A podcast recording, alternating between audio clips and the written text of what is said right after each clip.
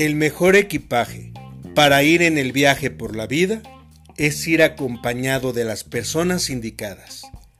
Y las personas indicadas son aquellas que nos hacen el viaje ligero. Soy Gabriel Lagos.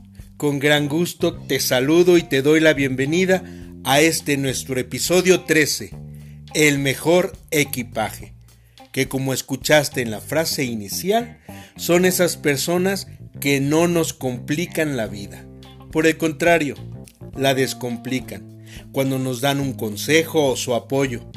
Me refiero a las amigas y amigos que vamos haciendo a lo largo de nuestro camino. Y algunas de esas amistades hasta las hacemos parte de nuestra familia. De esa familia que no es de sangre, pero sí es de elección. Y las elegimos porque nos van demostrando que cuando les compartimos el éxito, en vez de darnos su envidia, nos dan su amistad y alegría. Y nosotros les correspondemos con lo mismo. Y a través del tiempo se vuelven muy importantes y los procuramos tener cerca en los momentos más significativos y divertidos. Aunque es bueno saber que el tener amigos divertidos no significa que acabarán los problemas. Significan que los problemas pues serán más divertidos. También significa que siempre están ahí para esos momentos buenos y también para los malos momentos. ¿Cuántas veces acudimos a nuestras amigas y amigos para que nos ayuden cuando no podemos con algo? Cuando una adversidad es tan fuerte que no podemos solos con ella. Incluso vamos con ellos antes que acudir a buscar ayuda profesional. Buscamos a una amiga o a un amigo para que nos escuche y guíe. Y eso también es muy válido. Buscar a quienes les tenemos cariño y confianza. Por eso, te leo la siguiente reflexión. Cuando estés a punto de caerte en un precipicio, busca las amistades más fuertes para que te ayuden a no caer. Pero si ya caíste, de todas maneras búscalas para que te vuelvan a levantar. Y es que una amiga o un amigo en muchas ocasiones ven lo que nosotros no podemos ver. Y es tanto el cariño que nos tienen que nos ayudan incondicionalmente.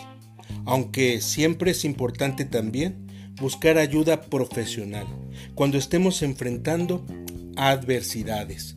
De esta manera, juntando el cariño y apoyo de nuestros amigos y la ayuda profesional, estaremos enfrentando de la mejor forma cualquier problema.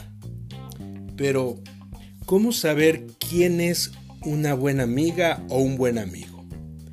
Pues basta saber que un buen amigo o una buena amiga siempre están ahí esperándote para ayudar y compartir. Y es importante recordar que una amiga o un amigo no te regaña porque no te juzga, no te exige porque no te pide, no te busca porque no te suelta, no te intoxica porque no es veneno.